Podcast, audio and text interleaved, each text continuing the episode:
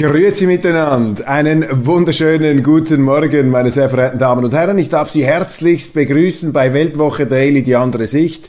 Unabhängig, kritisch, gut gelaunt am Mittwoch, dem 31. August 2022. Hinter mir, unterhalb von Spider-Man, fehlt ein Buch der geschichtlichen Grundbegriffe. Das ist nämlich diese rote Ausgabe, die Sie da im Hintergrund sehen. Und der Grund, wieso dieses Buch fehlt, ist, weil eines vor mir liegt, und zwar jenes, in dem der Begriff der Neutralität, der geschichtliche Grundbegriff der Neutralität definiert ist. Und wir leben ja in neutralitätsmüden Zeiten, also wir sind nicht neutralitätsmüde, aber eine groß, äh, eine, eine Mehrheit äh, der Politiker oder eine Vielzahl von Schweizer Politikern ist neutralitätsmüde geworden. Und deshalb tut Rückbesinnung auf die begriffliche Grundbedeutung Not. Und ich habe mir da die entsprechenden Artikel zu Gemüte geführt gestern Abend. Und das ist hochinteressant, hier übrigens die geschichtlichen Grundbegriffe habe ich noch aus meinem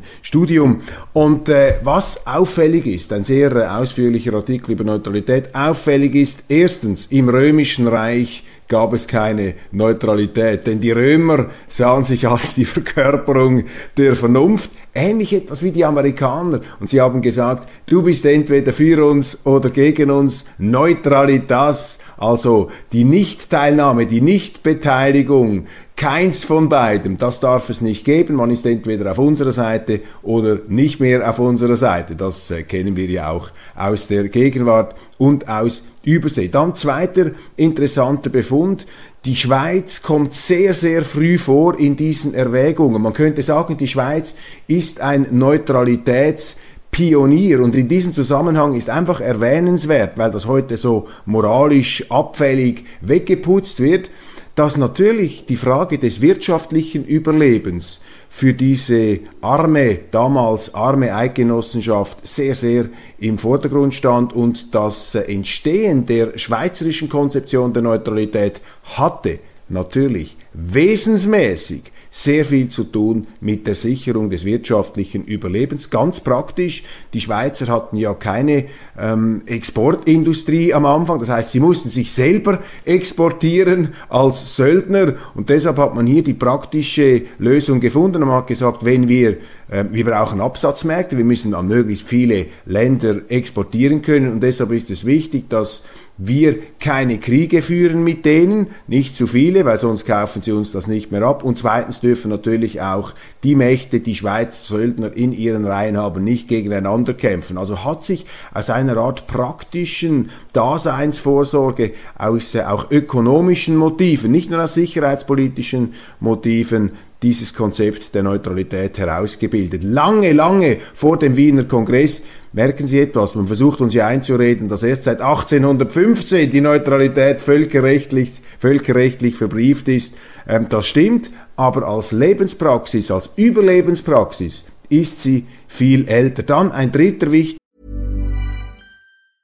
Quality sleep is essential. That's why the Sleep Number Smart Bed is designed for your ever evolving sleep needs. Need a bed that's firmer or softer on either side? Helps you sleep at a comfortable temperature? Sleep Number Smart Beds let you individualize your comfort so you sleep better together. JD Power ranks Sleep Number number 1 in customer satisfaction with mattresses purchased in-store. And now, save 50% on the Sleep Number limited edition Smart Bed for a limited time. For JD Power 2023 award information, visit jdpower.com/awards. Only at a Sleep Number store or sleepnumber.com. Befund. Es gibt in der ähm, Kriegsgeschichte das Wort des gerechten Krieges, des äh, Justus, äh, des Justum Bellum, des gerechten Krieges. Und immer in Zeiten, wenn die großen Mächte diese Idee des gerechten Krieges groß geschrieben haben, dann ist es für die Neutralität schwierig geworden.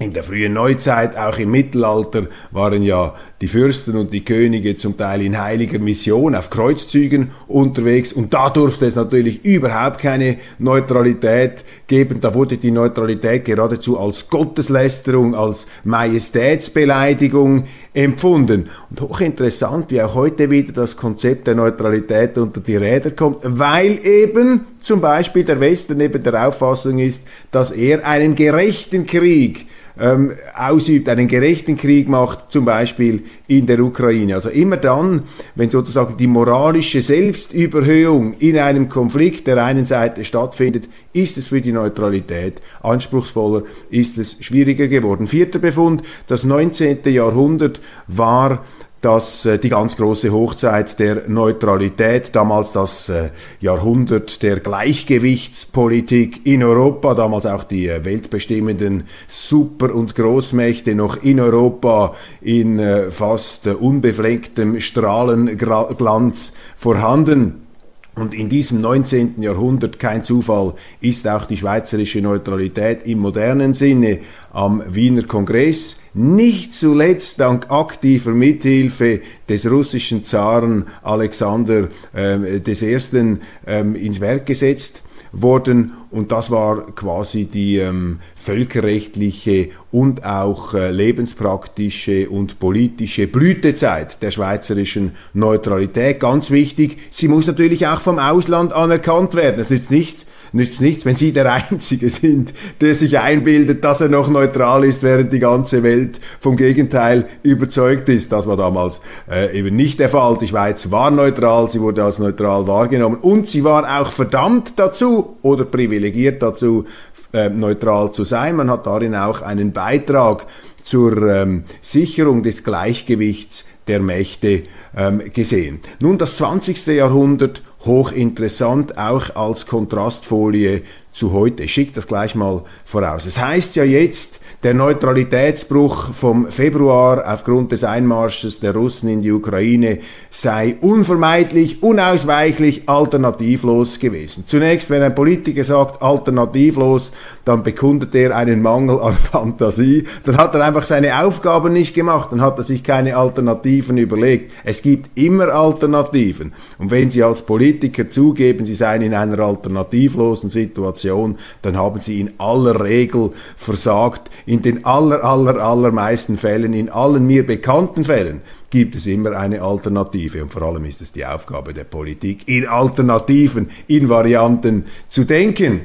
Also lassen Sie sich da diese, diesen Bären nicht aufbinden, diese Einlullung nicht gefallen. Aber das wird heute behauptet, der Neutralitätsbruch sei unvermeidlich gewesen, die Welt würde das nie akzeptieren, die Schweiz hätte zwingend mitmachen müssen bei diesen Wirtschaftssanktionen. Das ist eine kriegerische Maßnahme.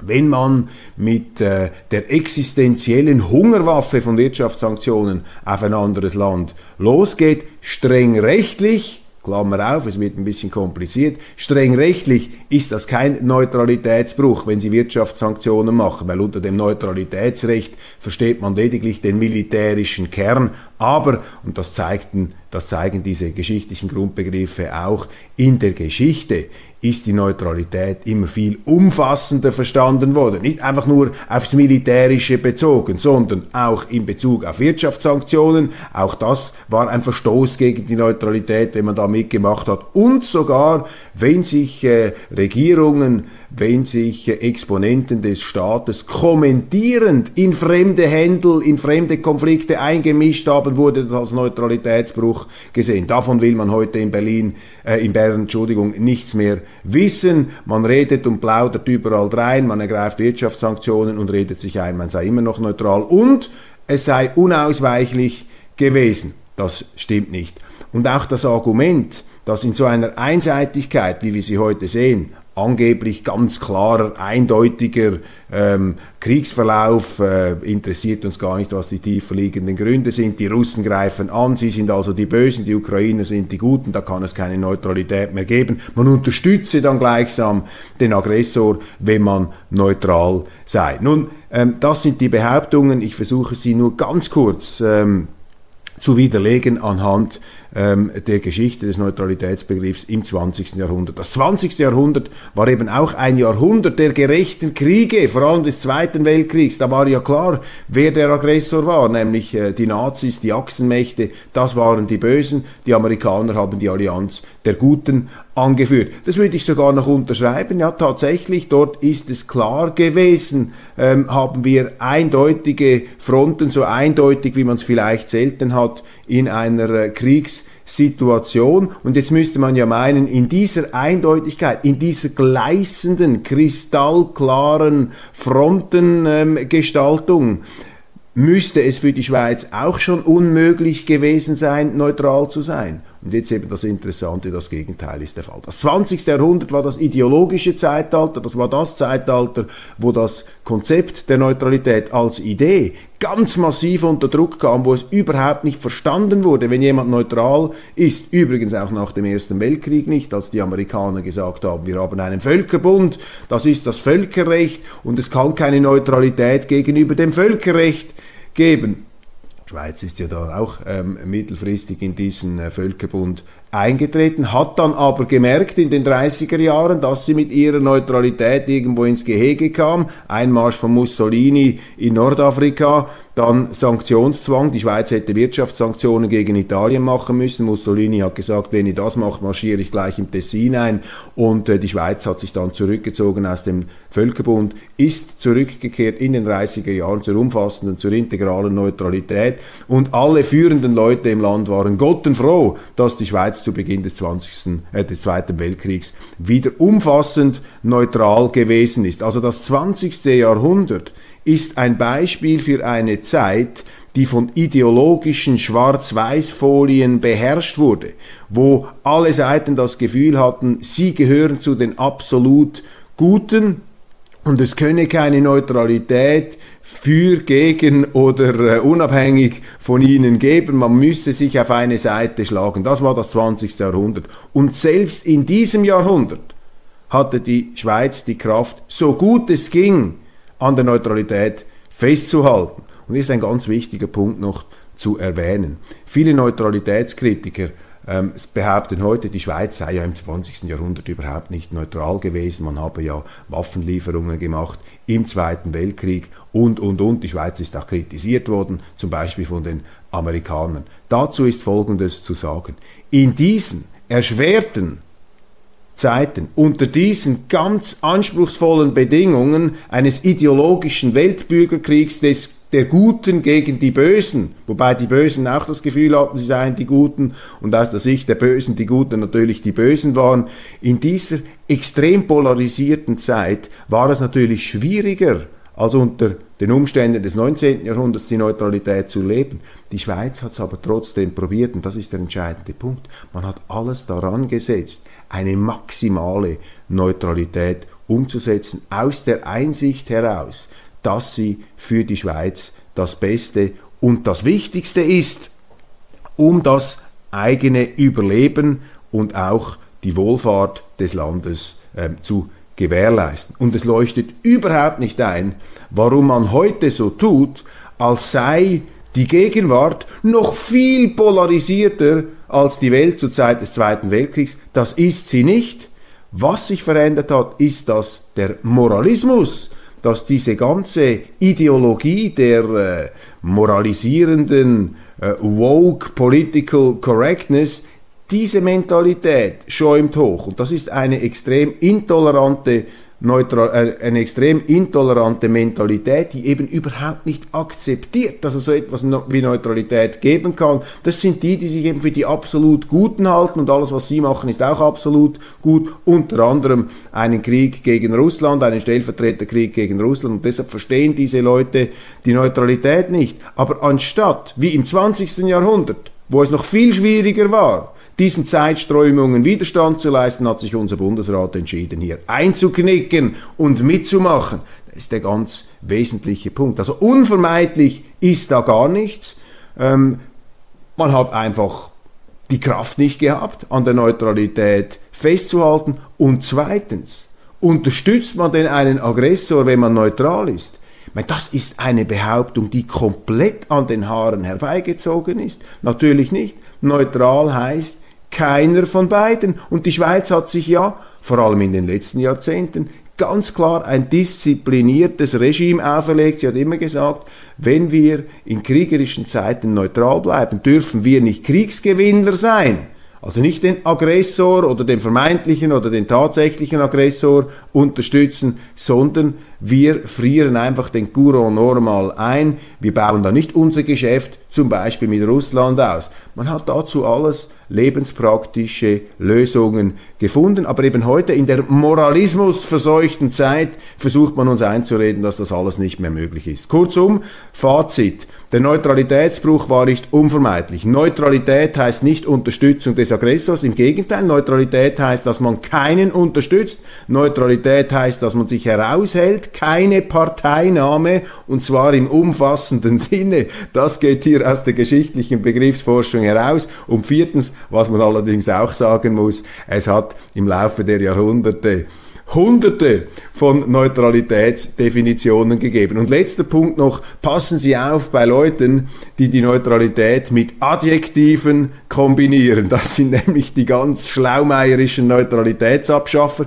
Das sind die, die gemerkt haben, dass die Neutralität eigentlich hoch im Kurs steht. Deshalb darf man sich ähm, öffentlich nicht dagegen bekennen, aber indem man sie eben kombiniert mit Adjektiven, höhlt man sie aus, macht man sie kaputt, kooperative Neutralität. Da versucht man ihnen einzureden, dass man sogar neutral sein kann und in der NATO solche ähm, geschichtswidrigen und auch neutralitätswidrigen Ideen geistern mittlerweile in Bern herum. So, jetzt aber zu den Nachrichten. Michael Gorbatschow gestorben im Alter von 91 Jahren. Michael Gorbatschow für mich auch noch ein Held meiner späten Jugend. Gorbatschow, ich kann mich sehr gut erinnern in den 80er Jahren, dieser äh, damals noch junge, ähm, schon von seinem ganzen körperlichen Habitus her etwas anders wirkende Sowjetherrscher, nicht mehr so verknöchert. Das war ja eine Art Gerontokratie, ein Dinosaurierkabinett, äh, das da in Moskau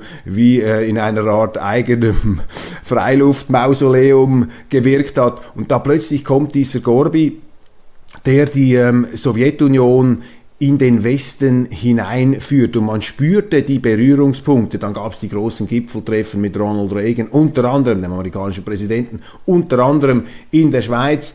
Gorbatschow, der Zusammenbruch der Sowjetunion muss vielleicht sagen, damals in der Mittelschule etwas der linke Zeitgeist. Wir waren Amerika kritisch und haben die Sowjetunion etwas unterschätzt. Das hat sich dann später geändert. Aber dieser Gorbatschow, das war eine ganz ähm, große Nummer. Ich kann mich dann auch erinnern, ein weiteres Fixdatum 1991. Ich war gerade an der Leichtathletik WM in Tokio für die NZZ und da war ähm, dann dieser Putsch, als man Gorbatschow festgesetzt hat in Moskau auf seiner, Entschuldigung, in seiner Datscha. Und es gab ja sozusagen einen Aufstand der Altkommunisten, das war aber eher eine Art Operettenaufstand, die letzte Zuckung des kommunistischen Regimes, zumindest in dieser Ausprägung. Und Gorbatschow ganz klar der Mann, ich werde das dann in der deutschen Ausgabe noch etwas auf Deutschland ähm, münzen, aber sicherlich der Mann, äh, der bei uns zumindest in der öffentlichen Empfindung als derjenige gesehen wurde, der den Kalten Krieg beendet hat. Interessant ist, dass äh, Ronald Reagan, der amerikanische Präsident, und Margaret Thatcher, die äh, britische Premierministerin, natürlich auch ganz erhebliche Beiträge geleistet haben, indem sie aufgerüstet haben, den militärischen Druck auf die Sowjetunion vergrößert haben, um diesen Koloss dann äh, zum Einsturz zu bringen. Gibt ja Leute, die so argumentieren nun mit Blick auf Putin. Sie sagen, man muss das einfach wiederholen. Wir machen Druck auf Putin militärisch und die Russen eine im Grunde ähm, Weltmacht auf dem Abstieg, die es eben nicht geschafft hat, in den letzten 20, 30 Jahren ihr Standing erheblich zu verbessern, trotz reformerischer Erfolge am Anfang ähm, von Putin. Man versucht diese Strategie zu wiederholen. Man müsste einmal darüber nachdenken, ob das funktionieren kann. Also vergessen wir nicht, auch der Westen hatte da seinen wesentlichen Anteil und die damals umstrittenen Staatschefs Reagan und Thatcher, ganz Regierungschefs, ganz besonders. Aber der Ruhm hier im Westen gebührte ganz klar Gorbatschow und für Deutschland natürlich eine der überragenden Gestalten, weil die Wiedervereinigung ohne Gorbatschow nicht ähm, möglich gewesen wäre. Nächster Fixpunkt, die NATO hat Gorbatschow damals, das wissen wir inzwischen, versprochen, dass man sich nicht in den Osten erweitern werde. Das war die Grundbedingung für seine Einwilligung, seine Truppen zurückzuziehen. Müssen Sie sich einmal vorstellen, die Sowjetunion, Sieger des Zweiten Weltkriegs unter gigantischen Opfern, stand in Berlin, stand ganz nahe, letztlich auch an der Schweizer Grenze, könnte man sagen. Gorbatschow hat sich zurückgezogen, aber eben unter dem Versprechen, dass die NATO-Chefs, vor allem die Amerikaner, ihm zugesichert hatten, ja, wir gehen nicht weiter, wir werden auch innerhalb der deutschen Territorien, innerhalb des deutschen Staatsgebiets, nicht mal äh, die, die, die, die NATO-Truppen ins ehemalige DDR-Gebiet führen. Es ist dann ganz anders herausgekommen. Die Geschichte hat ja die Eigenschaft, ihre eigene Dynamik anzunehmen.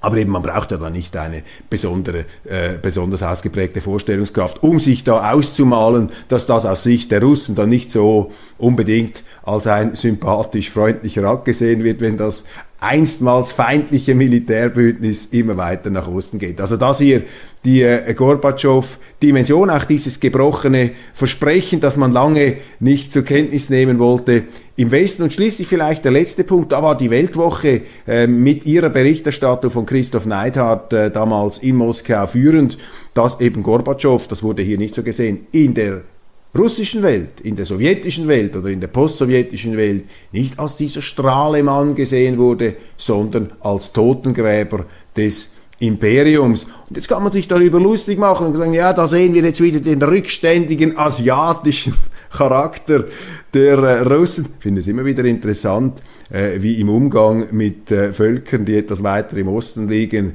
ähm, jegliche rassistische Dumpfheit und Entgleisung toleriert wird. Aber weh, weh, sie machen das, auch wenn sie es gar nicht machen, im eigenen Umfeld. Also die, die, die, diese Wahrnehmung, ob sie einem passt oder nicht, ist eine, ist, ein, ist eine Realität und man kann daran ablesen, dass eben der äh, Verlust eines Machtstatus für eine Nation, jetzt wie die Russen, natürlich etwas Bedeutendes ist, auch wenn viele Russen sicherlich, sicherlich einsehen und auch realisiert und gespürt haben, dass der Kommunismus etwas äh, Schreckliches ist, kommt natürlich hinzu, dass in Russland äh, die Leute zum Teil unter sehr äh, ärmlichen Bedingungen leben. Die haben vielleicht etwas andere Sorgen als wir hier und davon haben wir nur eine sehr geringe Ahnung. Also die Figur Gorbatschows führt uns schon direkt hinein in die komplexe Gemengelage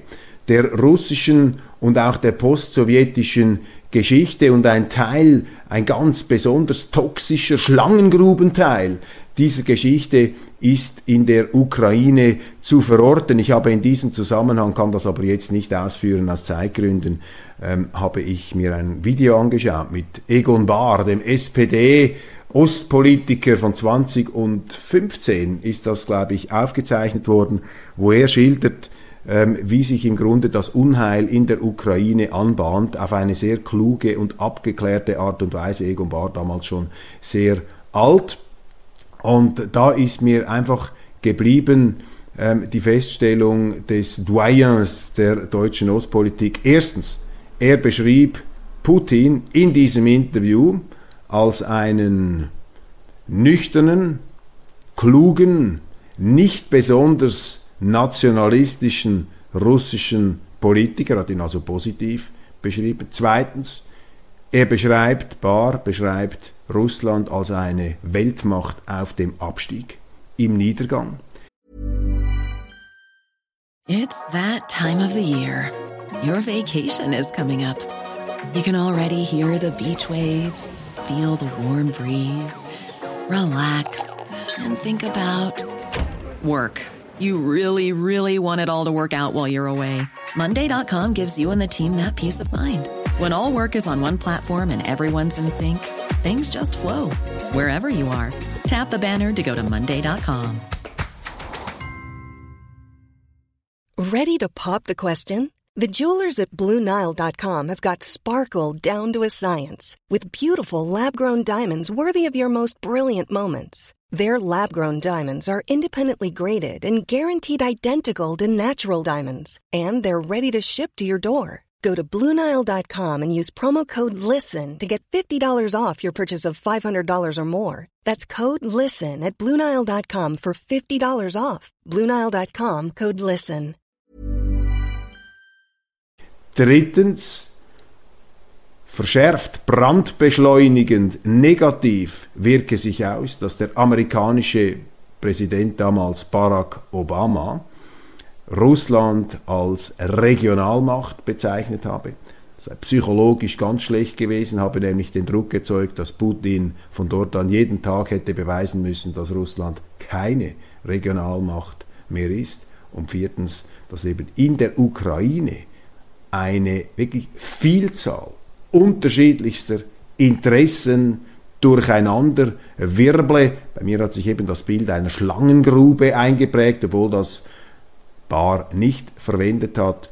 Und er hat dann einigermaßen düster geschlossen, 2015, man könnte sagen visionär, dass eben in dieser Ukraine eine ganz verfahrene Konstellation entstanden sei. Und das würde ich auch, äh, das spricht mich an, da erkenne ich auch meine Intuitionen wieder. Äh, man ist ja viel zu einfach heute unterwegs in der Analyse dieser Konstellationen. Das ist etwas Hochkomplexes, auch die Geschichte der Ukraine, die Nachwirkungen, die Geschichte Russlands. Und die Gefahr besteht einfach darin, dass wir mit einer äh, naiven Oberflächlichkeit oder mit einer glorreichen Oberflächlichkeit, wie wir uns einbilden, diese Situationen beurteilen und dann einfach rein stürzen uns im Glauben, die Sachlage zu durchschauen, aber so einfach ist das nicht. Die Europäische Union plant die Ausbildung ukrainischer Soldaten, Treffen der Verteidigungsminister in Prag. Ja, das ist eben jetzt diese geopolitische Weiterentwicklung. Auch irgendwo die Tragik, wenn man es jetzt nicht moralisierend sagen möchte, die Tragik des Putin. Gibt solche, die sagen, die Dummheit des Putin, dass er den Kapitalfehler seines Lebens gemacht hat. Er, der im Grunde eine Nationwerdung der Ukraine nach allen Kräften vermeiden wollte, der die Ausbreitung der NATO verhindern wollte, der ein Ausgreifen der EU sehr, sehr kritisch sah in seinen unmittelbaren Einflussbereich. Er hat durch seinen Krieg nun alles heraufbeschwört, was er nicht wollte. Also fast schon ein äh, griechischer Stoff hier, aber in der aktuellen Beurteilung wird das natürlich nur mit Häme und mit Übermut gesehen. Ich äh, würde hier von einer gewissen Tragik sprechen und weiß, dass es dann da draußen wieder Leute gibt, die einen kritisieren werden als äh, Sympathisanten der Autokratie. Gut, die Dummheit kennt auch keine Grenzen. Die Dummheit kostet aber auch nichts. Die Inflation, ähm, zumindest nicht den, äh, der, sie, der sie ausübt. Die Inflation klettert in Deutschland auf knapp 8%. Ja, in der Schweiz geht's uns besser. Zum Glück haben wir den Schweizer Franken. Dem Irak droht nach Unruhen ein neuer Bürgerkrieg. Auch interessant. Vielleicht nur ganz kurz die Bemerkung dazu. Der Irak ist ein Beispiel dafür, wie auch Afghanistan, dass auch Supermächte, Vietnam können Sie dazu nehmen, dass Supermächte sich grausam verrennen und irren können, wenn sie außenpolitische Abenteuer machen, vor allem in kulturfremden Gebieten. Der Irak kommt einfach nicht zur Ruhe und das amerikanische Konzept, glorreich oberflächlich, wir bomben jetzt den Irak, zu einer Demokratie, das ist nicht aufgegangen. Muss auch ich mir eingestehen, ich gehörte zu denen, die damals die amerikanischen Argumente sich zu eigen gemacht hat. Also passen Sie auf, ich bin auch nicht unfehlbar. Aber äh, kritisch äh, rückblickend muss man sagen, bei aller Unausweichlichkeit, die die Amerikaner damals zu sehen glaubten, in dieser äh, Lage nach den Terroranschlägen, und daraus ist ja dann dieser ganze Irak-Feldzug, der Verunglückte geworden, will nicht in diese Thematik einsteigen, aber am Ende des Tages äh, ist schon interessant zu sehen, dass auch größte militärische Übermacht ähm, nichts bewirken kann oder wenig bewirken kann in schwierigen Umständen. Dann lesen wir, dass Amerika Taiwans Verteidigungskraft stärken will. Ja, es, ähm, die Zeichen sind auf Krieg gebürstet. Den USA allerdings gehe auch langsam die Munition aus. Siehe da, siehe da, hätte man nie gedacht. Das sind Meldungen, dass offensichtlich die Versorgungsprobleme in der Ukraine im Sinne einer äh, Nachschubproblematik akut werden. Dann habe ich äh, noch einen Artikel gesehen, dass in Russland die Heimatliebe in den Schulen großgeschrieben werde. Und die Medien kritisieren das. Diese fürchterlichen Russen da mit ihrer Heimatliebe, sieht man dann Bilder von Kindern in Trachten um das Ganze etwas noch ins äh, Lächerliche ähm, zu ziehen. Heimatliebe in den Schulen, das geht gar nicht. Nun will ich mich nicht äußern zum russischen Schulsystem, aber Heimatliebe in den Schulen. Das fände ich jetzt eine gute Idee, auch in der Schweiz. Ich erinnere daran, dass im 19. Jahrhundert britische Bildungsreformer in den Kanton Zürich gefahren sind und einen Bericht an die britische Krone verfasst haben und dort haben sie die Schweiz, die Kanton Zürich explizit gewürdigt. Sie haben gesagt, hier werde Gewerbefleiß und Heimatliebe werde da gepredigt. Die Linke macht mit Lügenvideo Stimmung im Kampf um die AHV.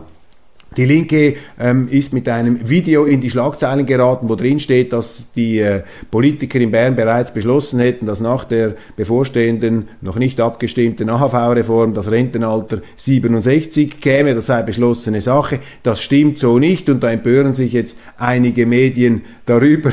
Ich füge einfach hinzu, FDP-Altbundesrat Pascal Couchepin hat dieser Verschwörungstheorie kürzlich äh, erhebliche Nahrung geliefert, indem er in einem NZZ interview gesagt hat, dass das ähm, Rentenalter 67 mehr oder weniger alternativlos, unausweichlich sei. Merken Sie etwas, passen Sie auf, wenn einer alternativlos sagt. Nein, aber ich hatte fast den Eindruck, dass er mit diesem Interview aus Neid gegenüber seinem Nachfolger ähm, Berse dass er hier noch eine Art, einen kleinen Pfeil von der Seite in diese Reform hineinschießen wollte. Dann die Königin der Herzen berührt bis heute ähm, Diane, Prinzessin Diana, 25 Jahre nach ihrem tragischen Unfall in Paris immer noch ein großes Thema. Schmerzhaft wird einem bewusst, dass Meghan Markle nicht die neue Diana ist, sondern eher etwas die dunkle Prinzessin, jetzt nicht im äh, Blick auf die Hauptfarbe gesprochen, sondern eher etwas im Märchenjargon, also etwas die finstere,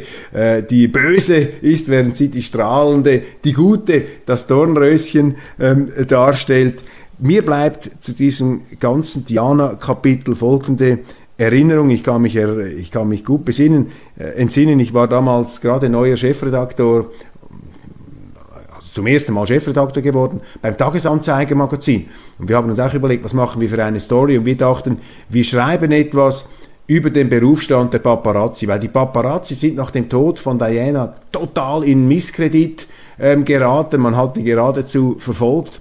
Und äh, ich habe da Mitleid bekommen. Ich, gesagt, ich besuche jetzt einen Paparazzo in London, einer äh, jener, äh, eben ein Vertreter jener Berufsgruppe, die da ähm, unter Beschuss geraten ist und habe dann mit ihm einen Abend verbracht. Das war eine sehr berührende Geschichte und da ist mir einfach bewusst geworden, die Heuchelei der Menschen. Auf der einen Seite wollten sie alles wissen über Diana wollten sie jede, jede auch noch so geringfügige und irrelevante Äußerung wurde aufgesaugt über natürlich die Paparazzi, die das berichtet haben. Aber als sie gestorben ist, offensichtlich auf der Flucht vor Paparazzi, dann haben die gleichen Leute, die den Paparazzi vorher den Nachrichtenstoff äh, wie Junkies aus den Händen gerissen haben. Die gleichen Leute haben dann nachher auf die Paparazzis eingeprügelt. Da haben sie auch ein wunderbares Sinnbild der menschlichen Natur. Dann eine großartige Schlagzeile, die mir zeigt, dass auch die Vernunft wieder zurückkehrt. Es geht nicht nur um den nächsten Winter. Wir müssen uns bei, den Energiethema, bei der Energiethematik auch die Frage stellen, wie geht es weiter? Was äh, läuft längerfristig und das sind doch immerhin schon erste Knospen und Spurenelemente einer Rückkehr zum Pragmatischen, einer Rückkehr zur Wirklichkeit. Afrika braucht unser Geld nicht, auch da. Ähm, früher war die Weltwoche sehr allein in der äh, Darstellung solcher Sachverhalte, dass die Entwicklungshilfe mehr schadet. Auch das ein Gedanke, der jetzt in den Medien ähm, vermehrt Anklang findet. Ich ähm, bilde mir natürlich ein, dass die Weltwoche hier ähm, äh, ja, raumöffnend gewirkt hat. Auch Zelensky beherrscht die Kunst der Propaganda. Ah, darauf wäre ich jetzt überhaupt nie gekommen. Das hätte ich mir jetzt überhaupt nie gedacht. Ähm, diese Schlagzeile steht im Zusammenhang mit dieser Großoffensive der angeblichen, die die, äh, die, die Ukrainer ähm, starten gegen die Russen in den Stellungen im Osten, auch im Südosten. Die Militärexperten sind sich noch nicht einig, ob es sich hier wirklich um eine Gegenoffensive handelt oder nur um eine Propaganda-Offensive. Wir werden sehen. Nach übereinstimmender Auffassung auch der ähm, Geheimdienste ist das militärische Momentum jetzt im Übergang zur Ukraine. Die Russen scheinen da festzustecken, seien ausgeschossen, auch motivationsmäßig nicht mehr an dem Punkt, und sie sind, sind immer motivationsmäßige Probleme in der russischen Armee, in den sowjetischen Streitkräften war das schon zu beobachten. Also man glaubt da jetzt, auf der äh, militärischen Seite eine Wendung zu sehen. Ich meine, für mich ist es einfach entscheidend, dass dieser Krieg möglichst schnell endet. Wenn die Ukrainer jetzt das Blatt wenden und die Russen vertreiben, dann ist im Grunde kein Problem, kein geopolitisches Problem gelöst und ich weiß auch nicht, wie die Situation dann weitergehen wird. Aber alles ist besser als eine endlose Fortführung dieses Krieges. Und wir sind da in einer verfahrenen Lage. Die Auswirkungen sind groß, die Eskalationsgefahr ist riesig. Und mir fehlt hier einfach, ich habe das gestern gesagt, ähm, dieses stählerne, ähm, selbstgerechte Selbstbewusstsein ähm, gewisser Berufskollegen, die jetzt schon äh, die Fahne hissen um den Sieg des Westens über den Ivan bzw. Wladimir den Schrecklichen zu verkünden. Ähm, jetzt ohne jegliche Romantik sage ich, ja, schön wäre es, wenn der Krieg gewonnen wäre. Auf jeden Fall ist es wichtig, dass er bald aufhört. Und wenn es militärisch jetzt dreht, umso besser. Ich traue einfach diesen Schlagzeilen nicht, weil hier zu viel Wunschdenken ähm, dabei ist. Das Schwingen braucht keinen Videobeweis. Jetzt haben Sie herausgefunden, dass beim letzten Eidgenössischen im Schlussgang offensichtlich der alles entscheidende Wurf von äh, Schwingerkönig Joel Wiki gar nicht äh, regelkonform war. Seine Hand ist abgerutscht von der Zwillchose seines Gegners und das muss eben gewährleistet bleiben. Man sieht das, es gibt auch peinlicherweise ein Dokument, das genau zeigt, dass er eben hier nicht mehr regulär seinen Gegner packt, aber nach dem Motto des Westerns von John Ford, The Man Who Shot Liberty Valance, When the Legend Becomes Fact, Print the Legend. Also wenn die Legende zur Wirklichkeit wird, bleibt bei der Legende. So bleiben jetzt die Medien bei der Legende und äh, wollen da ja nichts auf diesen Sieg kommen lassen. Man sperrt sich auch gegen den Videobeweis. Ich kann das nicht beurteilen, aber es bleibt schon ein bisschen ein schaler Nachgeschmack, wenn man sieht, dass im Grunde der entscheidende Wurf der zur Königschaft, zur Monarchie, zum Sturz eines anderen Königs und zur Errichtung eines neuen Königs geführt hat, wenn da nicht alles ganz regelkonform zugegangen ist, wenn auch nicht ganz äh, entscheidend hier, nicht mit böser Absicht von Wick. Ich meine, schnell rutscht man ab, wenn man an so einer Schwingerhose hängt. Ja, meine Damen und Herren, Sie sehen, wir landen also auch hier wieder am Schluss bei den ganz existenziellen Problemen. Ich danke Ihnen für die Aufmerksamkeit und freue mich, wenn Sie morgen wieder dabei sind bei Weltwoche Daily, die andere Sicht.